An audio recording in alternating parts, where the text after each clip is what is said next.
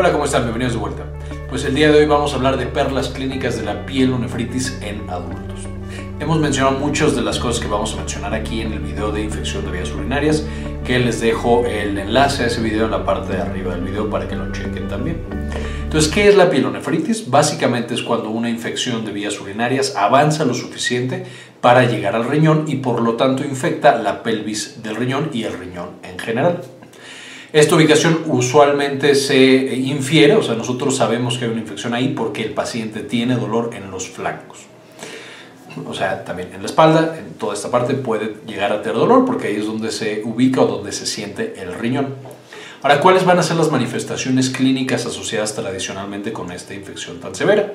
Pues usualmente, como vimos en ese otro video de infecciones vías urinarias, al ser la infección más severa de todas, ya se asocia de respuesta inflamatoria sistémica. O sea, ya no solamente tenemos la inflamación del riñón, sino que se esparce se expande a otras áreas del cuerpo, dando signos como de manera repentina tener fiebre, malestar general y disuria o sea, dolor al, orinar. Sin embargo, casi el 20% de los pacientes no tienen ninguna manifestación urinaria, o sea, pueden tener infección del riñón, pero no sienten nada al orinar, e incluso hay algunos que ni siquiera tienen fiebre. Esto, por supuesto, más asociado a pacientes con neuropatía, principalmente pacientes diabéticos. Pero esto hace que un, un paciente que tiene pielonefritis pueda tener un cuadro muy heterogéneo. Hay los que tienen francamente síndrome de respuesta inflamatoria sistémica con fiebre, mucho dolor y mucho malestar general y otros que no presentan prácticamente nada o es solamente una fiebre leve o pueden incluso debutar con sepsis y choque séptico. Toda esta heterogeneidad es importante debido a que, al igual que los síntomas, hasta en menos del 10% de los pacientes podemos encontrar bacteremia y podemos encontrar manifestaciones en la orina. Entonces, de nuevo, es muy, muy variable. ¿De qué depende esta variabilidad? Por supuesto, de características del sujeto, cosas como qué factores de riesgo tiene, la severidad de la infección, el inmunocompromiso, no es lo mismo un paciente diabético cuyo sistema inmune no funciona bien, a un paciente joven y sano cuyo sistema inmune en principio funciona bastante bien, e incluso la edad. Sobre todo los pacientes mayores de 65 años pueden llegar a tener bacteriuras y pielonefritis sin presentar manifestaciones claras de qué es lo que les está sucediendo. Lo mismo para los pacientes que desarrollan o que nacen con ciertas malformaciones anatómicas del riñón, que los eh, vuelve susceptibles a tener muchas pielonefritis, pero a no tener necesariamente las manifestaciones clínicas clásicas.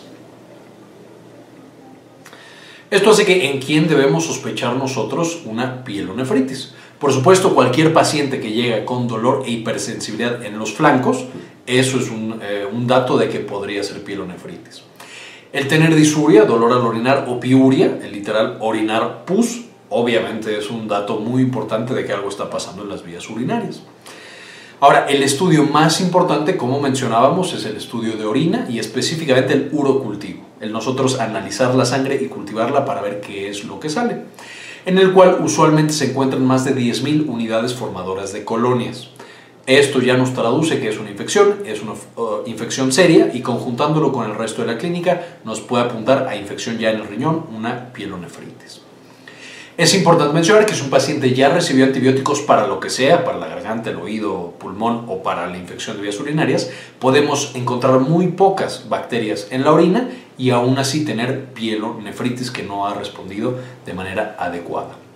También los pacientes que tienen una obstrucción urinaria, ya sea por la próstata o por una piedra en el riñón o en digamos, algún conducto, puede también llevar a que no encontremos las bacterias, pero que tengamos la infección de manera importante en el riñón. Y los hemocultivos, cuando tomamos una muestra de sangre y esa es la que cultivamos para ver qué crece, también pueden ser esenciales en el diagnóstico para eh, documentar cuando las bacterias ya llegaron al torrente sanguíneo y al resto del cuerpo. Sin embargo, los hemocultivos también son muy susceptibles a que el paciente haya tomado antibióticos y pueden dar negativos a pesar de que la bacteria siga en el riñón. Ahora, en una persona que ya tomamos los urocultivos y los hemocultivos, aunque no los hemocultivos no son tan buen estudio, ¿qué tenemos que hacer con estas personas? El 90% de todos los casos de pielonefritis van a ser mujeres jóvenes. Y en estas mujeres jóvenes, el agente causal más común es la Escherichia coli. De nuevo, la infección más común en eh, infección de vías urinarias en general. Por otro lado, en hombres en mujeres adultas y en pacientes inmunocomprometidos o institucionalizados, o sea, eh, pacientes que tienen otros factores de riesgo, uso de sondas, etc., hay otros agentes causales, muchos otros, principalmente infecciones por bacilos gram negativos, gram positivos, cándida, pseudomonas, por ejemplo, y eso, Klebsiella, y eso puede hacer que la infección sea más complicada. E. coli es más o menos sencilla de tratar. Este tratamiento, por supuesto, va a, depender, va a depender entonces del agente causal, ya sea E. coli o alguno de los otros, y de la resistencia que va a tener ese agente causal. ¿Por qué? Porque ya hay eh, cepas de E. coli que son resistentes a los antibióticos tradicionales para esta infección de vías urinarias. Más o menos hay una resistencia a trimetoprim sulfametoxazol, que era lo que más se usaba antes, y a fluoroquinolonas de más del 10%. O sea, más del 10% de todas las infecciones ya no responden de una manera adecuada a este tratamiento antimicrobiano. Y esto ya sea en E. coli y mucho peor en las otras cepas o en las otras bacterias que son más resistentes. Sin embargo, una vez que se ha establecido cuál es el perfil antimicrobiano a través del urocultivo en situaciones ideales, eh, el tratamiento recomendado es entonces 5 días al menos de tratamiento con levofloxacino, 750 miligramos al día. Se pueden dar también 7 días con dosis estándar o de liberación extendida de ciprofloxacino, 14 días con trimetoprim sulfametoxazol y de 10 a 14 días con beta-lactámicos orales. Dependiendo del eh, esquema de resistencia que tenga la bacteria, le podremos dar uno de estos esquemas. También, como ya vimos en la clase de sepsis, les dejo el enlace en la parte de arriba, si tenemos a una persona con una eh, respuesta inflamatoria sistémica, se tienen que empezar antibióticos en cuanto se haga el diagnóstico y ya después apuntar específicamente en base al antibiograma.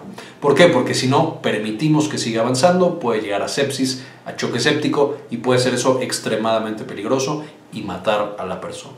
Entonces muchas veces se inicia con una dosis o con un antibiótico empírico y después en base al antibiograma se ajusta y se da el tratamiento de la persona.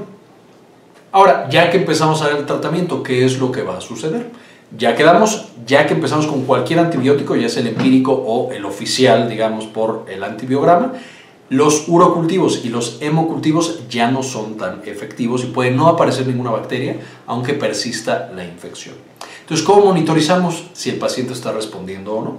Por supuesto, deben ir remitiendo los síntomas, más o menos a los 5 días ya debería sentirse mejor esa persona, ya no debería tener ni el dolor, ni la fiebre, ni la disuria, por lo no tan importante. Eh, y debemos ir viendo una mejoría en los parámetros de laboratorio, la biometría hemática, linfocitos, eh, leucocitos, todo lo demás. Ahora, ¿Qué podemos ver en estos pacientes? Cuando la infección es muy seria, como pasa usualmente en las pielonefritis, vemos en los estudios de laboratorio una lesión renal aguda. O sea, el riñón puede llegar a tener algo de insuficiencia renal, no hace su función de manera adecuada. Sin embargo, si no hay otra causa para esa insuficiencia, si se da el tratamiento de manera oportuna, estos deben de recuperarse. El riñón recupera su función y el paciente recupera básicamente su función renal. Si no se recupera completamente la función renal, es importante buscar otras causas que estén dañando al riñón. De la misma manera, si una persona tiene varias pielonefritis seguidas, por ejemplo, hoy la tratamos, se cura y en un mes otra vez y en un mes otra vez, es importante descartar que esta sea causada por otras situaciones. Por ejemplo, malformaciones anatómicas, por ejemplo, una piedra en el riñón, que es bastante común. El uso de sondas puede llegar a eh, someter o a exponer a ese paciente a un riesgo muy alto o alguna otra circunstancia, una obstrucción por la próstata, etc.